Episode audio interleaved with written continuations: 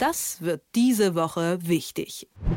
Die sogenannte letzte Generation hat für heute in Berlin viele Protestaktionen angekündigt. Sie kritisiert die Bundesregierung für ihre Klimapolitik und will mit diesen Aktionen ihren Forderungen nach mehr Klimaschutz Nachdruck verleihen. Die Berlinerinnen stellen sich auf viele Staus ein, so auch wahrscheinlich der Herausgeber des Tagesspiegels Stefan Kastorf. Schönen guten Morgen. Schönen guten Morgen. Stimmt. Jawohl, muss ich mich einstellen. Das ist richtig. Ich überspitze direkt mal äh, ganz bewusst und frage, Herr Kastorf, wie sehr sind Sie genervt von den Klimaklebern? Ja, einerseits und andererseits. Einerseits finde ich natürlich, wenn ich persönlich betroffen sein sollte, was ich noch nicht bin, ganz blöd. Da sitzt man da und flucht. Und wenn du einen Augenblick drüber nachdenkst, dann denkst du, pff, naja, so ganz so falsch ist ja nicht. Denn mhm. ich habe alles Verständnis für die jungen Leute, die Angst vor der Zukunft haben, weil bei uns der Klimaschutz nicht wirklich ganz, ganz, ganz, ganz weit vorne steht und uns die Zeit davon läuft. Das mhm. muss man sehen. Also wie bewertest du die Protestaktion? Wir sprechen ja schon von einem Eingriff in den Straßenverkehr zum Beispiel, teilweise auch von Sachbeschädigungen. Heiligt der ja wirklich hohe Zweck auch diese Mittel?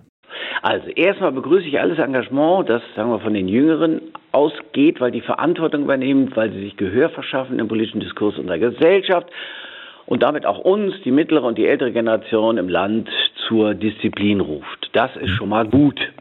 Aber die Aktion der letzten Generation, die werden nicht in dem Sinne gelingen, dass man den Klimaschutz mit ganz konkreten Maßnahmen und mit Mehrheiten versieht. Das glaube ich nicht. Am Ende werden wir über mehr Sicherheit und Ordnung, über Polizeieinsätze, über Staus diskutieren und über Unmut. Und wie kann man glauben, dass man Unmut bei den Menschen, die es dann betrifft, die ja vielleicht eigentlich ganz guten Willen sind, ummünzt in Zustimmung? Das wird ganz, ganz schwierig. Also konsequente Verhaltensänderung ja, aber wir müssen trotzdem immer noch, das ist das Wesen auch von Politik, Mehrheiten für politische Veränderungen schaffen in der Gesellschaft um äh, die werben, die das noch nicht wollen, auf dass sie denen folgen, die das äh, für nötig halten. Und das, dafür gibt es klare Regeln. Mensch, wir sind eine Demokratie. Ähm, Teile der Medienlandschaft, aber auch Teile der Politik, die zeichnen so ein Bild, das so aussieht, als ob der Großteil der Bevölkerung überhaupt gar kein Verständnis für solche Proteste hätte. Ist das wirklich so? Ist die letzte Generation da sehr isoliert? Nicht sehr isoliert, aber wenn sie so weitermacht, und nicht auch zu erkennen gibt, dass sie die Nöte, die Ängste, die Sorgen der Menschen, die täglich zur Arbeit kommen müssen, um ihr Geld zu verdienen, übrigens in Berlin dann auch manchmal mit mittlerem Einkommen eine Wohnung mieten können, also die brauchen das Geld.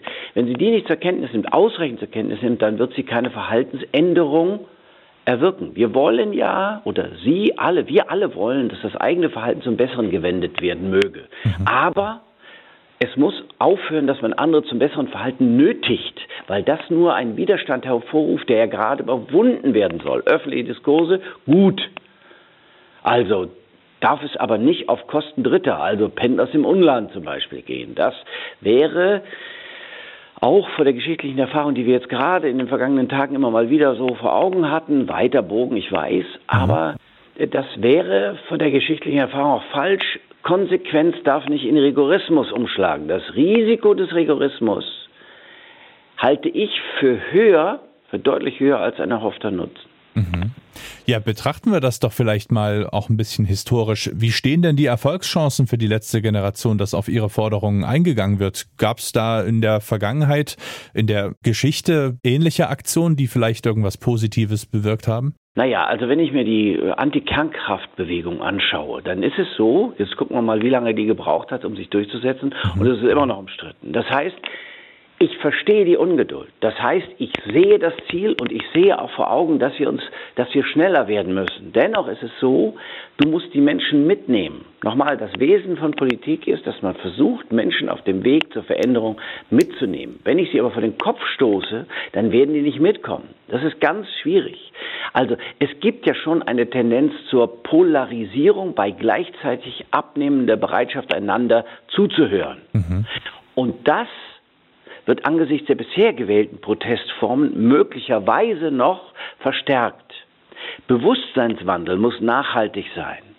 Und ich verstehe diese symbolischen Protestformen, aber wir dürfen nicht das Gegenteil erreichen. Ich bin ja an der Seite derer, die sagen, ja, wir müssen mehr tun. Das ist auch richtig so. Mhm. Aber wir müssen Symbole von ihrer Wirkung her bedenken. Und auch die jungen Leute sind ja zunehmend und eigentlich mehrheitlich junge Leute, müssen das auch tun.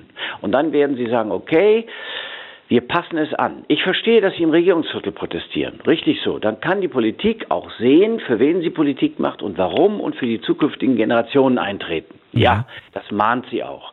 Aber jetzt ganz Berlin noch dazu vor dem Hintergrund eines Bahnstreiks lahmzulegen. Ich weiß nicht, was das am Ende provozieren wird.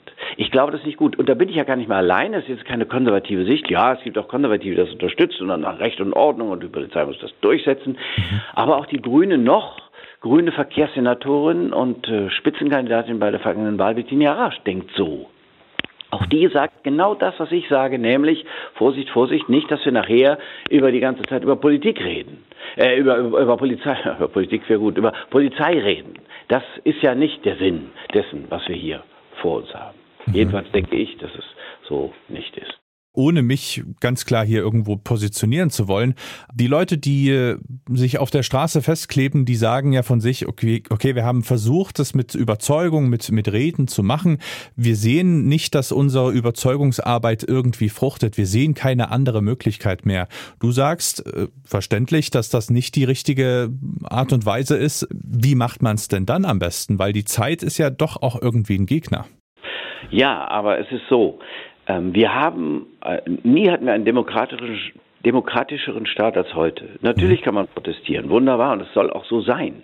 Und dennoch ist die Regel, dass wir versuchen, über Mehrheiten im Deutschen Bundestag oder in Länderparlamenten politische Veränderungen herbeizuführen. Es hilft nichts. Der Weg ist hart, der ist auch steinig, an dem kann man sich auch festkleben. Mhm. Da würde ich sagen, dann klebt euch in den Parteien oder bei denen fest, die für dieses Thema äh, gebaut worden sind. Ja, ich weiß, Parteien sind Teil vom Ganzen. Pars, daher kommt das Wort, Parteien, Teil vom Ganzen. Und dennoch sage ich, dann musst du dich halt an die wenden, an die halten, die Politik verändern können. Oder geh in die Parteien oder geh zu denen, die ähm, im vorpolitischen Raum auf die Einfluss ausüben können. Aber die Protestformen, ja, nochmal, die, wenn sie in Rigorismus umschlagen, die werden nicht helfen, im demokratischen Prozess. Wir merken es doch schon. Unionsparteien, andere sagen, nee, nee, nee, nee, nee, also so geht's nicht.